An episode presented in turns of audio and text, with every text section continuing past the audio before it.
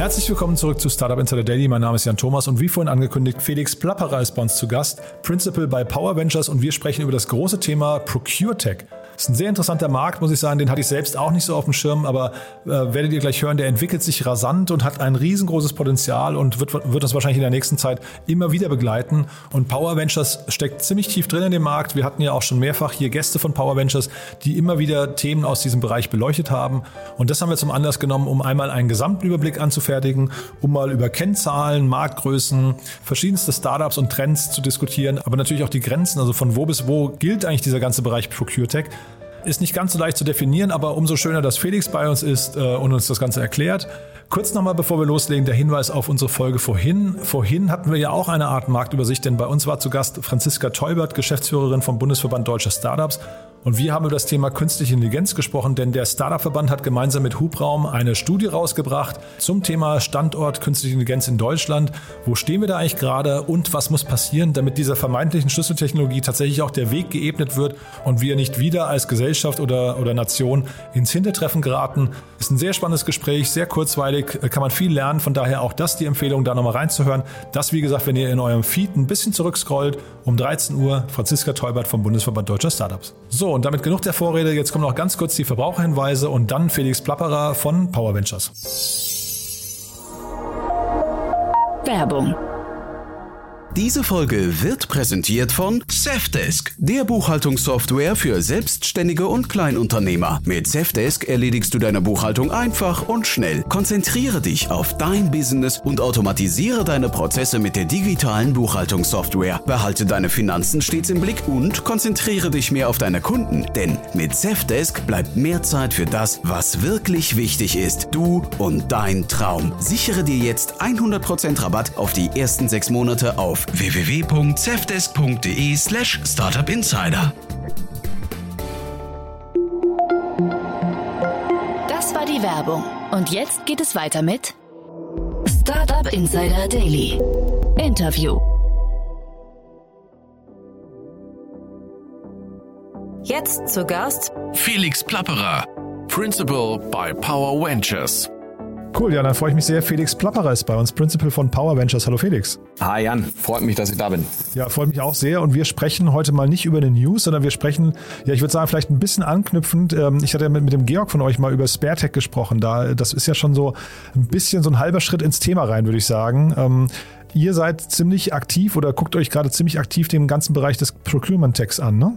Genau, richtig. Ähm Du kennst ja, glaube ich, inzwischen äh, fast das ganze Team. Ja, Vor genau. kurzem war der Christian, der genau. Christian auch bei dir. Ähm, genau und richtig, wir Procurement bzw. Procure Tech ist einer der Felder, ähm, die wir uns genauer anschauen ähm, und was wir auch echt spannend finden. Und ähm, wir hatten vor zwei Wochen, haben wir hier in Berlin äh, eine Veranstaltung ähm, gemacht zusammen mit äh, Lakestar. Ähm, das haben wir jetzt als Night on ProcureTech getauft, äh, mit der klaren Absicht, das auch zu wiederholen. Ähm, mhm. Also wir wollen das nächstes Jahr ein bis zweimal wiederholen.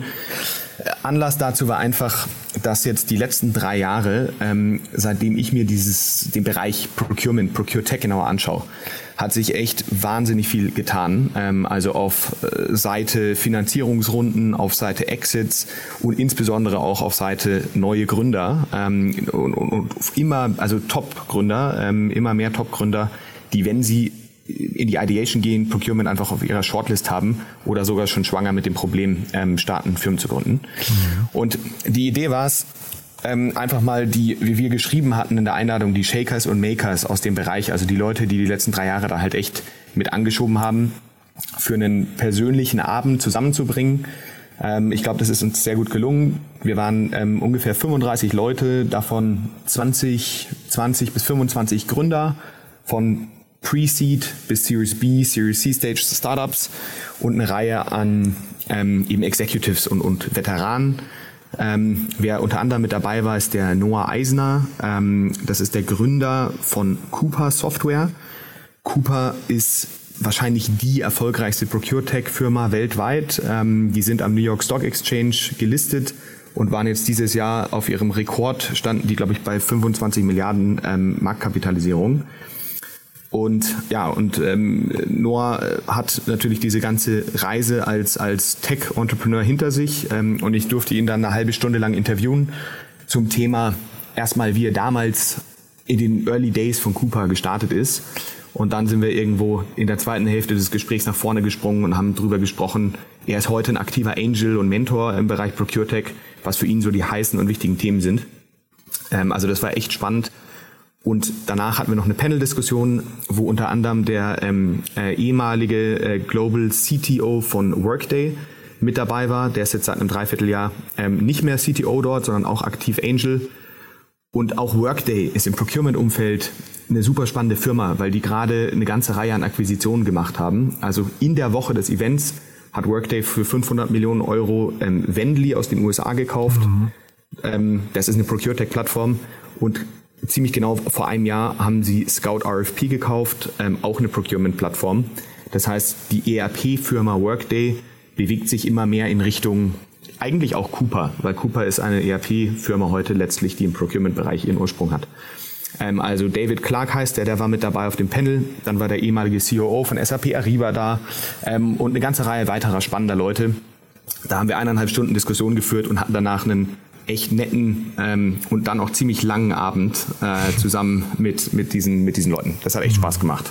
Äh, klingt super. Vielleicht bevor wir jetzt ähm, mal über die Details sprechen, lass uns mal vielleicht einmal ganz kurz nochmal äh, den, den Rahmen abstecken. Also was genau für dich ist denn Procurement? Wo fängt das an, wo hört das auf? Weil ich habe gesehen, ihr habt ja auch eine Landscape rausgebracht, die finde ich, find ich ziemlich spannend, aber die ist sehr breit gefächert, finde ich. Da, da, steckt, da stecken sehr viele Themen drin, also unter anderem auch sehr viele Logistikthemen schon, also die ich zumindest eher dem Logistikmarkt zugeordnet hätte. Wo hört denn für euch ähm, Procurement auf und wo fängt es an? Ja, du, das ist eine spannende Frage und ähm, das Thema Procurement ist auch in der Tat sehr weit gefächert, ähm, was unter anderem auch aus Investorenperspektive natürlich auch äh, gerade deshalb sehr spannend ist. Und ich glaube, auf die Frage, was ist Procurement, gibt es unterschiedliche ähm, Blickwinkel. Ich würde vielleicht mal mit dem traditionellen Verständnis ähm, von Procurement kurz anfangen. Mhm. Ähm, und traditionell, also Procurement ist die Einkaufsfunktion im Unternehmen. Ähm, was da passiert oder traditionell vor allem passiert ist, ist A mal ganz viele Abstimmungen ähm, im Unternehmen, wo dann ähm, Bälle hin und her gespielt werden, was soll jetzt denn eigentlich gekauft werden und da sehr viele Schleifen äh, stattfinden. Dann werden oft und, und, und sehr oft eben Ausschreibungen dann für die jeweiligen Themen, die gekauft werden sollen, gemacht. Äh, und letztlich geht es dann über die ganze Abwicklung der Bestellungen und diese ganzen administrativen Aufgaben, die da dranhängen. Ähm, das ist das klassische, jetzt mal sehr vereinfacht gesprochen, Procurement.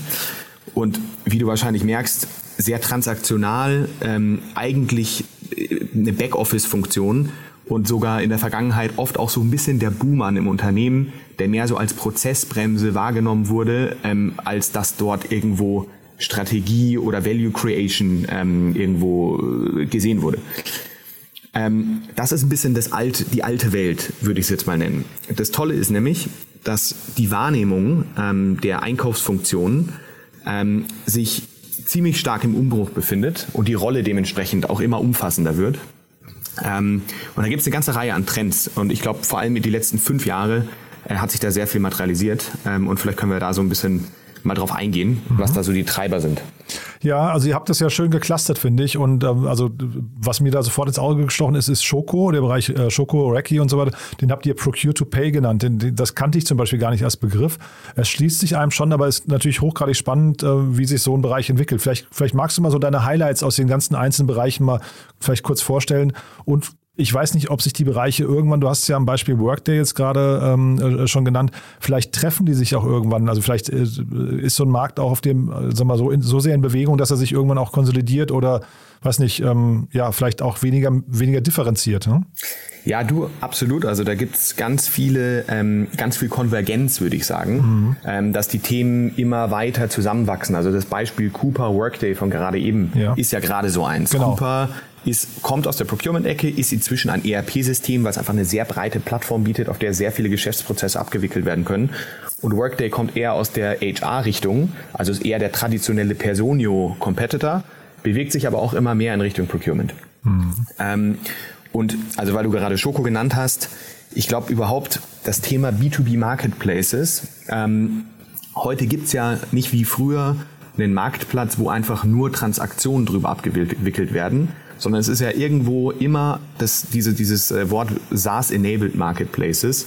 Es ist ja überall irgendwo eine Software mit dabei, die beyond der Transaktion nochmal einen Value ähm, kreiert. Ähm, und diese SaaS Komponente ist sehr oft einkaufsbezogen auf die eine oder andere, äh, andere Art und Weise.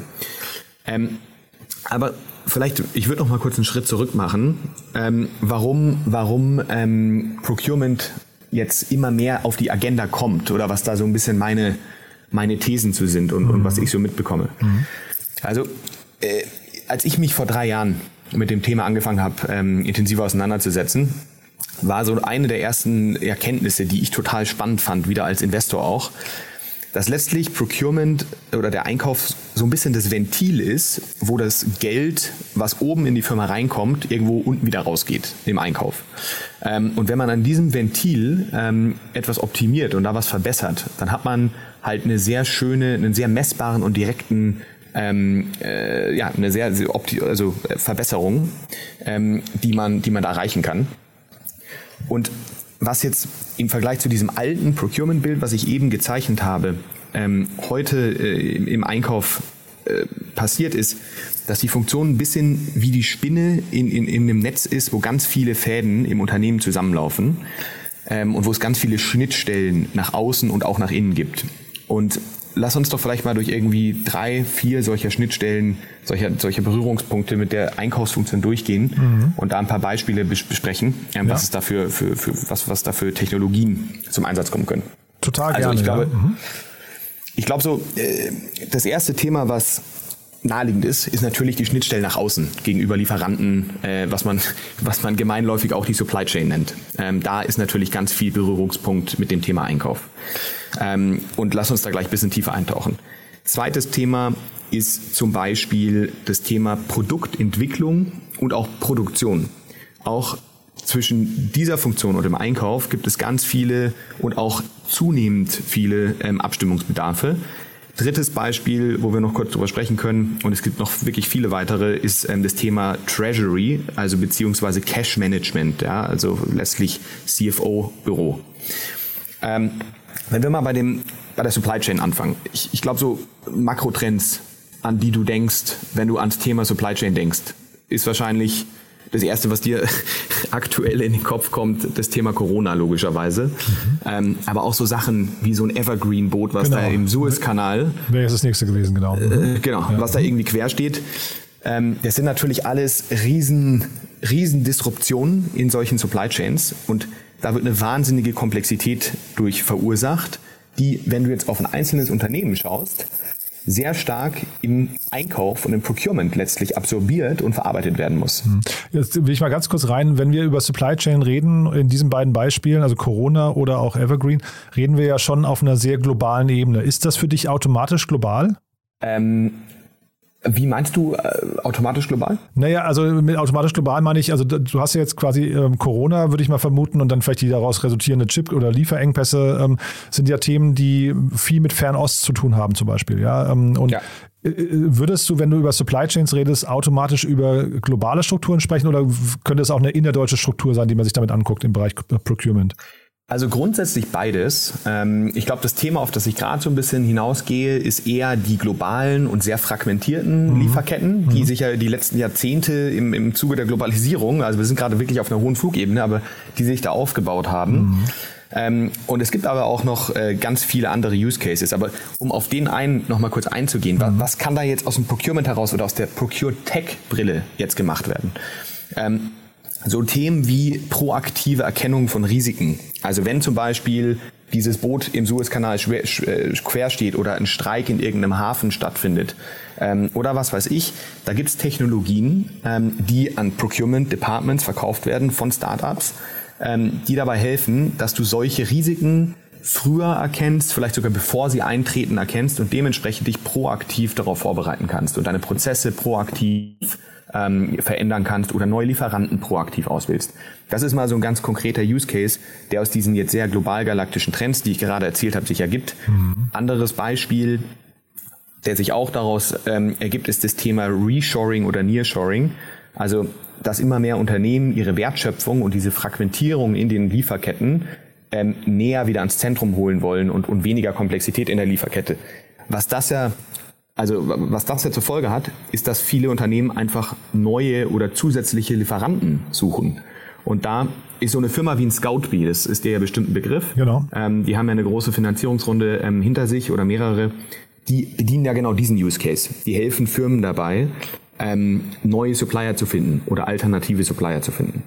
Ähm, mal ein Beispiel, wo eben Procurement und, und Supply Chain sehr stark ineinander greift.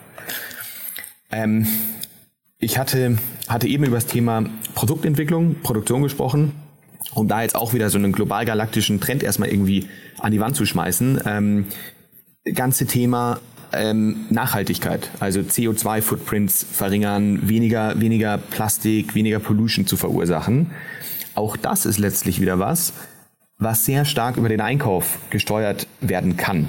Ähm, ich habe neulich mit einer Firma gesprochen, ähm, und es ist mir stark im Kopf geblieben, weil sich das für mich echt ähm, äh, ja, realistisch anhört, dass der Einkäufer von morgen ähm, nicht mehr nur ein Euro-Savings-Target ähm, danach arbeitet und danach incentiviert wird, sondern eben auch ein CO2-Savings-Target hat.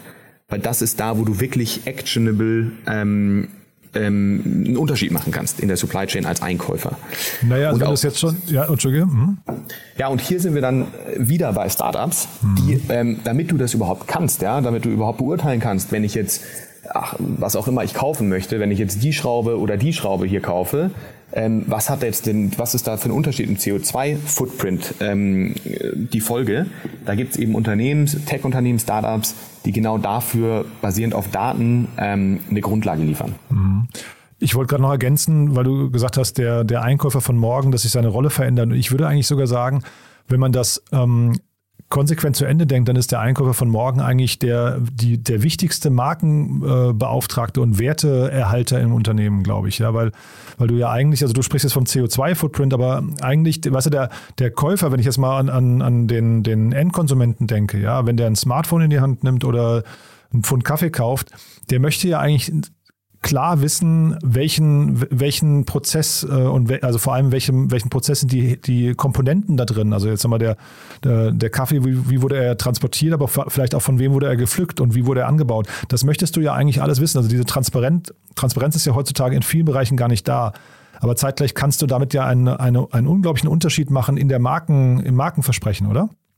Absolut, also total und nicht, nicht nur das, sogar in, in Deutschland gibt es ja sogar das Lieferkettengesetz, ähm, genau. was diesbezüglich sogar eine gesetzliche ähm, äh, Forderung stellt. Ähm, und und äh, also all das sind wirklich äh, Entwicklungen, die halt äh, Procure Tech und ganz viele Startups, die da unterwegs sind, ähm, die da eine, eine super Grundlage für schaffen, ähm, dass sich da ganz viel Potenzial, glaube ich, entfalten wird in der, in der Zukunft. Und im Pre-Seed- und Seed-Bereich, wo wir unterwegs sind, ähm, da sehen wir halt die Anzeichen dafür, also die Leading Indicators, mhm. die ich gerade genannt hatte. Und zwar, dass du halt einfach richtig gute und richtig viele gute Gründer hast, die sich mit dem Thema auseinandersetzen. Ähm, also das ist echt eine, eine, eine spannende, spannende Geschichte. Und wo kribbelt es da bei dir am meisten, wenn du jetzt die Startups siehst? Ähm, ich meine, das ist ja trotzdem jetzt, wenn man hier eure Landscape sich anguckt, ein sehr weites Feld. Also wo, wo beginnt bei dir so die Faszination und wo sagst du vielleicht auch, in welchen Bereichen sagst du, na, das ist vielleicht dann doch entweder, äh, weiß nicht, der Hebel ist zu klein oder ähm, da fehlt mir die Fantasie oder es begeistert dich aus irgendwelchen Gründen nicht. Ja? Kann, kannst du uns da nochmal durchführen? Ja, du, also ähm, da ist es dann tatsächlich so, also es gibt eine ganze Reihe erstmal an Themen, ähm, wo ich glaube, glaube, dass da einfach Potenziale begraben sind noch. Wir sind gerade über zwei gegangen. Ähm, aber am Ende des Tages, wenn man dann mit, einer, mit einem Startup spricht, mit einer Pre-Seed oder Seed Company, dann da, wo es als erstes kribbelt ähm, und was immer das Wichtigste ist, äh, und du wirst es wahrscheinlich gerade schon ahnen, ist einfach das Team. Ähm, und das ist dann, das, die, diese ersten Eindrücke sind dann gar nicht so wiederum aus Investorensicht gar nicht so Procure-Tech-spezifisch, sondern ähm, wenn man einfach merkt, man hat da Leute sitzen, ähm, die da einfach für das Problem, also die dieses Problem erstmal sehr gut verstanden haben, für die Lösung brennen, ähm, wirklich ähm, durch die Wand gehen, um, um ähm, ihre Vision und ihre Idee zu verwirklichen, ähm, komplementär sind in den Bereichen kommerzielle DNA, technisches Verständnis ähm, und auch irgendwo Verständnis des Marktes und eben des Problems, was sie lösen ähm, und noch weitere Faktoren, ähm, die dann natürlich mit eine Rolle spielen. Das ist immer das, wo es als erstes und am stärksten kribbelt, ähm, insbesondere im Seed- und Pre-Seed-Bereich. Aber ähm, ja, darüber hinausgehend, also ich habe jetzt zwei Sachen genannt ähm, oder zwei Bereiche genannt, die sehr spannend sind. Ähm, es gibt viele weitere. Zum Beispiel das Thema, ähm, was ich noch eben erwähnt hatte, Cash Management. Ähm, da kommen wir lustigerweise Du hattest mit meinem Kollegen Christian ja, über dieses Thema API Economy, glaube ich, gesprochen, genau. im, im, Kontext von Abacum. Ähm, Habe ich mir natürlich angehört. Äh, war, war echt ein spannendes Gespräch. Und, Fand ich auch, ja. Ähm, und auch das ist wieder im, selbst im Procurement-Kontext ähm, wieder eine, sage ich mal, technologische Entwicklung, die sich da, äh, die, die da passiert ist, auf deren Basis du auch Procurement-Use-Cases umsetzen kannst, um mal da ein konkretes Beispiel zu geben. Wenn du weißt, dass du als Unternehmen gerade fürs nächste Quartal einen Excess Cash hast, also du hast eine sehr, eine überdurchschnittlich hohe Cash-Position und diese Information wiederum in den Einkauf zurückführst über irgendein smartes System, dann kann der Einkäufer das natürlich als Verhandlungsmasse nutzen, um zum Beispiel bei einer Ausschreibung oder Verhandlung zu sagen, pass auf, ich gebe dir ein kürzeres Zahlungsziel, lieber Lieferant. Also du kriegst dein Geld viel schneller, weil wir haben ja, ich weiß ja, dass wir da viel mehr haben, als wir eigentlich gerade brauchen. Aber dafür lass uns ein bisschen günstigeren Preis machen oder lass uns ähm, irgendwie höhere Service-Levels vereinbaren oder in anderen Dimensionen eben einen besseren Deal machen. Das ist auch wieder so ein Beispiel, wo eben diese Schnittstellen, die einfach jetzt immer häufiger in den Systemen ähm, äh, vorhanden sind, im Bereich Procurement ähm, spannende, spannende Folgen haben können. Und sind denn Procure-Tech-Unternehmen generell, sind das alles Softwareunternehmen oder gibt es auch noch andere Komponenten, äh, die da eine Rolle spielen können? Ja, also ich glaube, also wenn du jetzt Software äh, auf die Abgrenzung zwischen Software und Hardware beziehst, dann glaube ja, oder ich tatsächlich. Oder auch, auch, vielleicht Lieferflotten könnte ja auch nochmal ein Thema sein. Ne? Also deswegen frage ich gerade, also reden wir hier quasi über, wenn wir sie mal über einen Kamm äh, kehren, nur über Digitalunternehmen oder gibt es da quasi auch noch andere Bereiche? Ja, also also du hast absolut recht, glaube ich, mit der Beobachtung, dass die Grenze, wo beginnt Procurement und wo hört es auf, die ist gar nicht so einfach zu ziehen. Mhm. Wenn ich jetzt mal so an sowas denke wie so ein Hive Logistics, die sind ja im Bereich Warehousing und Logistik unterwegs. Mhm, genau. Ähm, aber Asset Heavy, ne? Genau, aber eben Asset Heavy, weil die eben selbst auch diese Warehouses betreiben und haben ja gerade eine wahnsinnige Runde mit äh, Tiger Global geraced. Ähm, dann würde ich das jetzt, das ist an der Schnittstelle zu Procurement. Ähm, also die, die Einkaufs, Einkäufer von E-Commerce-Shops kommunizieren mit Hive Logistics, aber die Firma selbst würde ich jetzt im Logistikumfeld anordnen, was in der Nachbarschaft zum Procurement liegt, aber jetzt nicht wirklich Kernbereich ist. Das ist jetzt alles natürlich Definitionsfrage, ähm, aber, aber das ist jetzt sicherlich nicht der Kern-Procurement-Bereich. Ja. Genau, und jetzt haben wir gerade so Trends, dass zum Beispiel Amazon ja sehr, sehr stark investiert in seine Lieferflotten und sowas. Sind das Trends, die du auch siehst und zählt das für dich, also bei anderen auch siehst und zählt das für dich irgendwie auch in den ganzen Procurement-Bereich rein, aber wahrscheinlich nicht in Procurement Tech, ne? Das hat wahrscheinlich damit weniger zu tun dann, ne? Also da gibt es schon auch, ähm, also, also was da passiert, ist ja, dass die Logistik ähm, äh, Geschwindigkeit und Performance einfach immer weiter zunimmt. Und Same-Day-Delivery ähm, äh, immer mehr Standard wird und, und einfach schnelle Lieferzeiten. So. Was das zur Folge hat, das hat einen indirekten Einfluss im Bereich Procurement, würde ich jetzt mal sagen, weil ähm, die, die Einkäufer, also wir haben zum Beispiel eine Portfoliofirma, die heißt Kielwa. Ähm, was die machen, ähm, äh, das ist wirklich sehr spannend. Die bauen sogenannte Sourcing Bots. Das heißt, das sind autonome Systeme, die sind kategoriespezifisch, das heißt, es gibt einen Sourcing-Bot für den Bereich zum Beispiel Ocean Trade. Ähm, es gibt einen Sourcing-Bot für den Bereich Road Trade und vielleicht auch einen für den Bereich Packaging Materials. Und ähm, mit so einem Sourcing-Bot kann man eben, wenn man in den Markt geht und im, im Spot-Markt, also ad hoc, sich jetzt etwas einkauft, dass zum Beispiel was von Dubai nach Hamburg transportiert werden soll, im Bereich Ocean, sage ich jetzt mal, ähm, dann kannst du das mit so einem Bot deutlich schneller machen, als du das, wenn hier alles manuell abläuft, machen könntest. Mhm. Und ich würde es mal die Brücke so bauen, dadurch, dass so große äh, ja, Gestalter wie Amazon neue, die, die, also die Bar einfach immer weiter nach oben schieß, äh, schieben, ähm, wird die Notwendigkeit für auch andere Firmen immer stärker, einfach reaktiver und schneller zu sein. Und das in der jetzt letzten Konsequenz ähm, äh, treibt halt die Notwendigkeit ähm, und, und, und die, die wir, wir sagen immer Urgency im, im Sales-Prozess nach oben, wenn es um den Verkauf solcher Sourcing-Bots von Kielwa geht. Also so kann man schon den Zusammenhang bauen. Ähm, und Kielwa ist letztlich eine, eine, ja, eine Procure-Tech-Firma im engsten Sinne. Mhm. Und wie ist das denn eigentlich kundenseitig? Sind das auch alles die gleichen Kunden, um die man sich da streitet? Also jetzt mal äh, Schoko habe ich vorhin rausgehoben, weil die in einem ganz eigenen Segment unterwegs sind, aber würdest du jetzt sagen, dass ähm, diese ganzen Procure-Tech-Unternehmen eigentlich auf die gleichen, ich weiß nicht, zum Beispiel jetzt in, in Deutschland fertig, fertigende Industrie oder, oder Automobilindustrie oder sowas ähm, abzielen und sich da dann auch alle treffen und äh, deswegen vielleicht auch diese Veränderung von ERP hin zu, ähm, ja, weiß nicht, Procure-Tech-Unternehmen?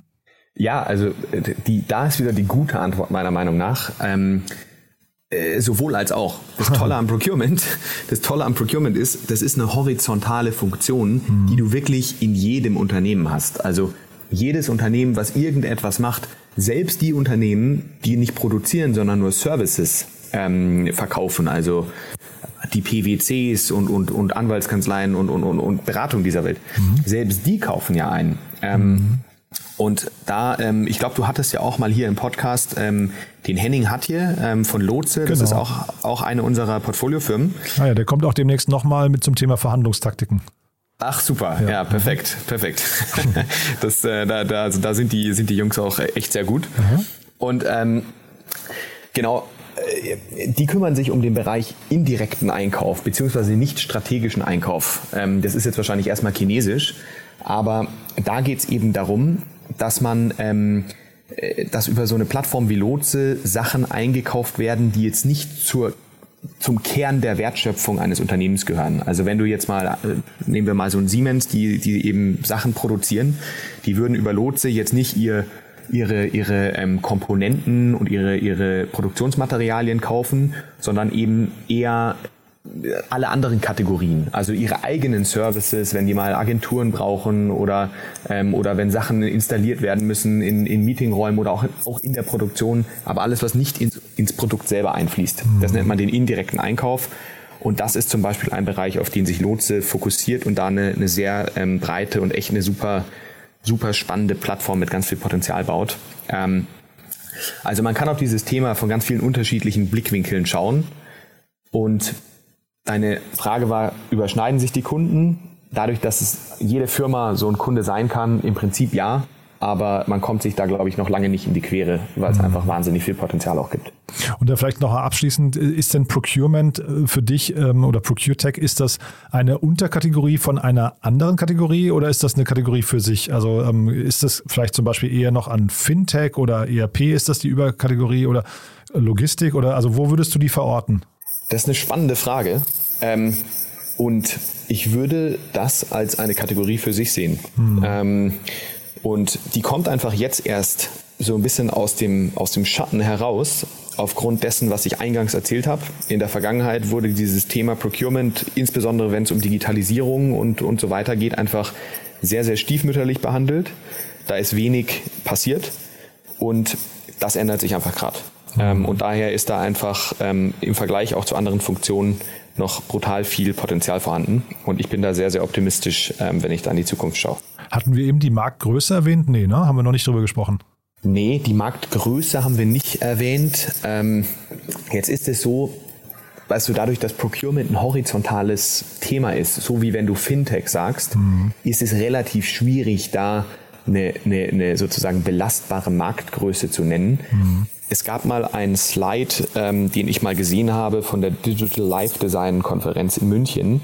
Ähm, jetzt bin ich aber mit der Zahl sicherlich falsch. Da stand irgendwo drauf, dass mit Logistik und Fintech Procurement ähm, einer der weltweit größten Märkte mit mehreren Trillionen an, ähm, an, an Wert hat. Ähm, ich kann dir diese, ich kann das mal raussuchen und dir schicken. Ich weiß nicht, ob du Shownotes bei deinem Podcast hast, ja, ja, kannst du das vielleicht anhängen. Ja, total. Genau, dann schicke ich dir das mal. Mhm. Aber es ist auf jeden Fall ein Riesen, Riesenfeld. Mhm. Und dementsprechend wahrscheinlich eben auch aus Investorensicht da wahrscheinlich viel Fantasie drin, ne? Ja, ganz viel Fantasie drin. Vor allem auch des, deshalb, weil du einfach noch so viele, in Anführungszeichen, äh, low-hanging fruit hast. Da gibt es echt noch viele Sachen, ähm, äh, wo man noch ganz am Anfang der Digitalisierung steht. Wobei ich mir ja vorstellen kann, dass die Sales-Zyklen relativ lang sind zum größten Teil. Ne? Wenn ich mir jetzt irgendwie äh, SpareTech haben wir ja hier besprochen ähm, und kann ich mir durchaus vorstellen, dass die relativ lang brauchen, um tatsächlich dann irgendwie einen äh, großen Automobilkonzern zu überzeugen. Auch wobei ich die ja hier im Podcast hatte, die haben ja gesagt, sie haben so ein, zwei USPs, die ihnen da wiederum helfen, aber trotzdem ist so ein Automobilkonzern wahrscheinlich jetzt nicht der, der da sitzt und wartet, Däumchen dreht, bis endlich einer anruft und sagt, wir möchten euer Lieferant sein. Ne? Ja, leider Gottes hast du da recht. Mhm. Das ist mir, ist mir leider auch noch nicht ähm, mhm. äh, begegnet. Aber das hängt dann immer ein bisschen auch von dem wirklich individuellen Procure-Tech-Unternehmen ab. Ähm, weil, also Nehmen wir mal eine andere Firma, Sastrify zum Beispiel. Ähm, ich glaube, die, die, über die hast du sicherlich auch schon öfter berichtet. Ja, hatten wir auch schon einen Podcast ähm, hier, ja. Mhm. Genau, das ist ja auch eine ProcureTech Company. Genau. Also da geht es ja auch um den Einkauf tatsächlich jetzt wiederum von Software. Ähm, und die verkaufen jetzt nicht nur an die Unilevers und Siemenses dieser Welt, sondern die verkaufen durchaus auch an mittelgroße und sogar kleinere Unternehmen, also Scale-Ups äh, und Startups. Ähm, und da hast du dann natürlich einen deutlich kürzeren Sales Cycle. Also der Sales Cycle korreliert oft schon auch mit der Art an Kunde ähm, und Zielkunde, den du adressierst und ist jetzt gar nicht unbedingt ProcureTech spezifisch immer lang. Also es gibt ProcureTech-Unternehmen, die an Scale-Up Startups verkaufen, da geht es durchaus schneller und wiederum andere, die halt an die ganz großen Fische verkaufen, ähm, mit entsprechenden Implementierungs- also Notwendigkeiten und Aufwänden ähm, und so weiter, wo es dann ein bisschen länger braucht, wo dann natürlich aber hoffentlich auch ähm, die entsprechenden Vertrags-, also Contract Values höher sind. Startup Insider Daily. One more thing. Präsentiert von OMR Reviews. Finde die richtige Software für dein Business. Cool, Felix. Hat mir großen Spaß gemacht. Ähm, ich würde sagen, bis hierher, aber wir haben ja noch eine tolle letzte Frage und zwar haben wir mit OMR Reviews ja eine Kooperation, wo wir unsere ganzen Gäste nochmal bitten, ihr äh, ganz kurz ihr Lieblingstool vorzustellen oder einen Geheimtipp. Und da bin ich gespannt, was du mitgebracht hast. Ja, du, da habe ich ein Tool, ähm, was wahrscheinlich noch gar nicht so viele zumindest aus der Nutzung kennen. Ähm, und zwar ist das eine Produktivitäts-App ähm, oder ein ja, Produktivitätssystem, kannst du auch am, am, am äh, Desktop sehr gut nutzen. Die Firma und das Tool heißt Amy. Ähm, und ich bin da äh, jeden Tag drin unterwegs, um meine, ähm, ja, meine To-Dos und meinen Tag durchzuplanen. Das ist wahnsinnig ähm, schön gemacht. Du kannst da aus deinem aus deiner To-Do-Liste die To-Dos direkt in den Kalender ziehen, ähm, hast äh, alle möglichen äh, weiteren Features, wie zum Beispiel ein Calendly-Link, der eigentlich in dein To-Do-Tool und damit dein Kalender integriert ist. Du kannst To-Dos mit anderen Leuten teilen. Ähm, ist echt eine super, ähm, super Sache. Und das nutzt du auf dem Desktop oder auf dem, auf dem Smartphone? Ja, sowohl als auch. Also ähm, du hast eine, eine super ähm, Mobile-App, weil du natürlich auch mal on the go durch deine To-Dos schaust mhm. und da äh, was anlegst. Ähm, aber dadurch, dass äh, das vor allem Kalender-based ist, benutze ich es schon auch sehr, sehr viel am Desktop. Ähm, und da kannst du dann eben auch super in den Kalender deine Sachen reinziehen, äh, also deine, deine ganzen äh, To-Dos eben. One More Thing wurde präsentiert von OMR Reviews. Bewerte auch du deine Lieblingssoftware und erhalte einen 15 Euro Amazon-Gutschein unter moin.omr.com/insider. Felix, vielen, vielen Dank. Hat mir großen Spaß gemacht. Äh, war echt ein sehr spannendes Gespräch. Ich würde sagen, das, äh, das schreit nach einer Fortsetzung. Ähm, wir, wir beobachten den Markt beide und wenn sich da große, große Dinge bewegen, würde ich sagen, äh, dann laden wir dich nochmal ein, um das zu kommentieren, ja? Super, Jan, hat echt Spaß gemacht Mir und äh, bis bald hoffentlich. Startup Insider Daily, der tägliche Nachrichtenpodcast der deutschen Startup-Szene. So, das war's. Das war Felix Plapperer von Power Ventures und damit sind wir durch für heute. Ich fand es wieder einen großartigen Tag. Ich hoffe, ihr auch. Es waren wieder tolle Interviews, tolle Meinungen, tolle Einblicke. Wenn euch gefällt, was wir hier tun, bitte teilt das gerne an Freunde und Bekannte, Arbeitskollegen oder andere Gründer vor allem, die ihr kennt. Und damit vielen Dank fürs Zuhören. Ich freue mich, wenn wir es morgen wieder hören. Euch noch einen wunderschönen Tag und ja, wie gesagt, hoffentlich bis morgen. Ciao, ciao.